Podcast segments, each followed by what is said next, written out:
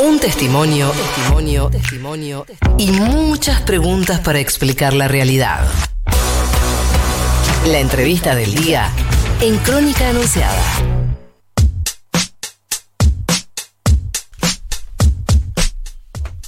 Ocho minutos nos separan de las 11 de la mañana, 20 grados la temperatura en la ciudad de Buenos Aires. Estamos haciendo crónica anunciada en Futuro Rock, estamos hasta las 12 del mediodía.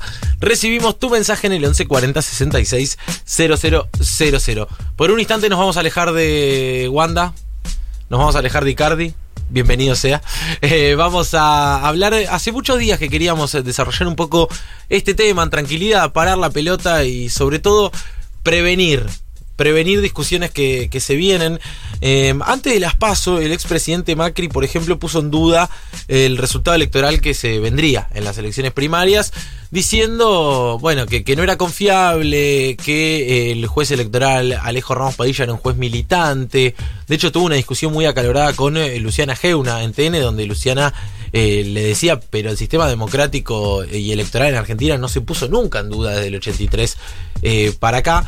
Em, y desde las paso hacia aquí también hay muchas señales y muchos síntomas de em, bueno, de, dirigentes políticos que están dispuestos a poner en duda el resultado electoral según eh, su conveniencia, digamos. Si les va bien, no hay denuncia de fraude, como sucedió en este caso en la provincia de Buenos Aires, porque ganó Juntos por el Cambio.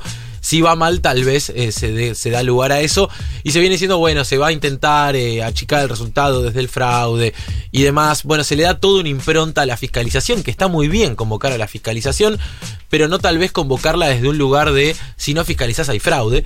y nosotros teníamos ganas de, parar un poco la pelota y entender si es una posibilidad real, si es una posibilidad verdadera o si, bueno, se tratan eh, más que nada de artimañas eh, políticas y no mucho más. Por eso estamos en comunicación con Alejandro Tulio, es el exdirector nacional electoral y es, eh, bueno, abogado, profesor y experto en administración electoral. Siempre es un placer charlar con vos, Alejandro, Juana Morín, Rocío Criado y todo Crónica Anunciada en Futurock te saluda. ¿Cómo andas? Bien, Muchas gracias. ¿Cómo están ustedes? Bien, muy bien, por suerte.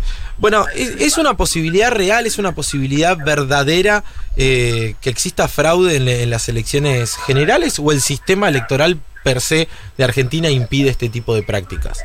A ver, el sistema electoral argentino es de una simplicidad y de una estabilidad tan grande que los partidos políticos ya han desarrollado aún aunque tengamos en cuenta las crisis de los partidos, las mutaciones, etcétera, han desarrollado el conocimiento necesario como para saber dónde pueden estar las debilidades del sistema y cómo contrarrestar cualquier intento de fraude. Ningún sistema en el mundo es eh, vulnerable ante una posibilidad de distorsión. La fortaleza de los sistemas no es una pretendida invulnerabilidad, sino la capacidad de darse cuenta rápidamente y de prevenir los fraudes. Y en, en este caso, el sistema nuestro es tan simple que es muy fácil de prevenir.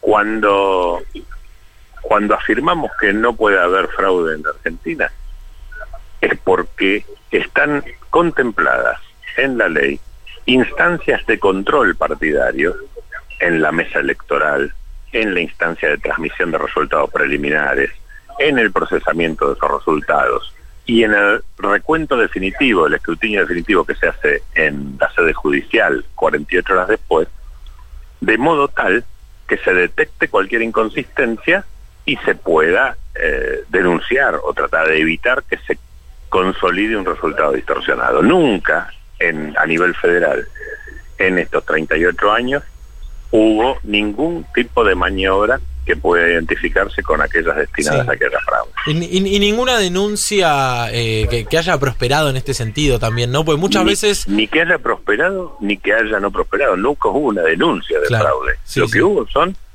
eh, eh, manifestaciones mediáticas previas a las elecciones, posteriores a las elecciones, afirmaciones insidiosas, afirmaciones infundadas, pero nunca una presentación judicial que venga a decir en tal lugar ocurrió tal cosa que como resultado dio esto otro que es el fraude. Porque el fraude no es un delito autónomo. El fraude es el resultado de una maniobra que busca o bien impedir que vote la gente, o bien hacer que vote gente que no debería votar, o sustituir la personalidad, o bien falsear los resultados electorales. Ninguna de esas cuestiones han sido denunciadas nunca. Bueno, pues, digo, pues siempre se especula mucho, eh, según la fuerza política que haya resultado perdedora en, la elección con el tema de los telegramas en cero, ¿no? Es, es, una gran discusión que no es más que el margen de error que ocurre siempre y que una vez que se realiza el recuento definitivo, esos, ese tipo de, errores se corrige y siempre con la misma dispersión, ¿no? Siempre está bastante parejo. Efectivamente, lo que se llama error distribuido. Exacto. Los errores afectan por igual a todas las fuerzas políticas, por eso, si bien muchas veces el número absoluto se modifica, los porcentajes no. Alejandro, ¿sería posible discutir? Eh, hace poco tuvimos una escena, eh, a mi gusto, corre por mi cuenta, bastante patética en la Cámara de Diputados, donde se debía tratar eh, una ley muy importante que cambia verdaderamente nuestro día a día como la ley de etiquetado frontal y la oposición intentaba debatir leyes electorales, y por ejemplo el regreso del, va, la implementación, mejor dicho, de la boleta única en papel. ¿Sería posible, porque el planteo entiendo que era de cara a las elecciones generales, ¿sería posible un cambio eh, de estas características en tan poco tiempo? No, bueno, por supuesto que para las elecciones vigentes no. Yo creo que es un camino que hay que transitar, el de discutir una modificación de la manera de votar, y creo que la boleta única es la forma en que se vota en el 95% de los países y la forma en que se vota en Córdoba y en Santa Fe, en Argentina y, y, lo que está en la ley en la ciudad de Buenos Aires, votada por todo el arco político, también en frente de todos.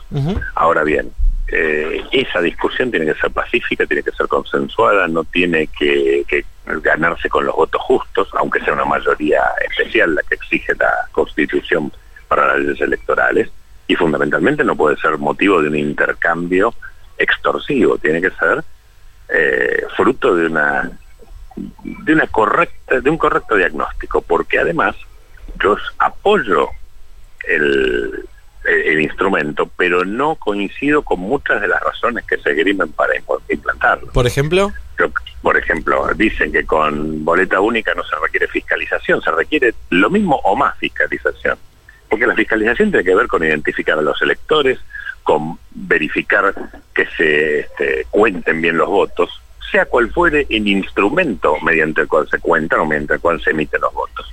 La fiscalización es la presencia partidaria en la organización electoral, es un acto de responsabilidad institucional, no un esfuerzo inusitado. En países eh, como el nuestro, de matriz eh, europea y latinoamericana, es impensable que alguien pueda intentar hacer un esfuerzo para evitar la fiscalización o para eh, tratar de, de obviarla. Alejandro, ¿qué, ¿y qué opinión eh, te genera cuando escuchás, eh, no, voy a ponerle nombres propios, pero cuando escuchás a ciertos dirigentes políticos advertir sobre el resultado electoral o poner en duda el, el, resultado electoral u otros que incluso se animan a poner en duda resultados electorales anteriores, diciendo a nosotros se nos robó tal o cual elección? ¿Qué te, qué te ocurre en lo personal? Eh? Digo, ¿entendés que forma parte, da pena. si se quiere, del folclore de la política, que hay que erradicarlo? Eh, yo lo entiendo, yo lo entiendo absolutamente, es parte de un folclore de la vieja política, aunque lo diga un joven, eh, es eh, siempre desplazar la responsabilidad de los problemas propios a terceros.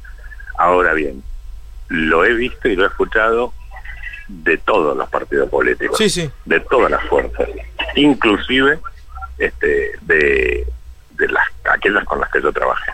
Aunque la verdad que yo he trabajado con todos, ¿no? Pero bueno, sí, lo que deberían haber aprendido, a veces no aprendieron lo suficiente.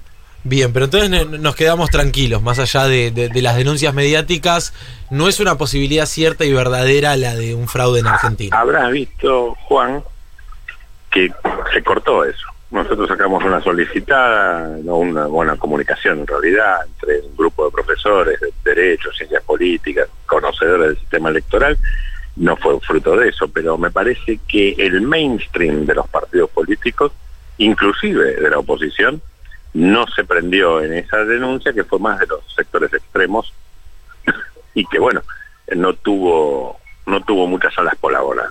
Bien, bueno, me, alegro y también me alegro que, que aquellos sectores que insistieron tanto con eh, la boleta eh, electrónica, para mí sería un, un grave error, ahora estén impulsando la boleta única en papel, me parece una discusión válida eh, y necesaria también de cara al futuro sobre todo. Alejandro, gracias como siempre por tomarte un rato para charlar con nosotros, un abrazo grande. No, hasta siempre, Juan. Hasta luego. Era el exdirector nacional electoral, un especialista de verdad en materia de procesos electorales, Alejandro Tulio, a quien escuchábamos en Crónica Anunciada. Unos mates y crónica anunciada. La historia obligada de tus mañanas.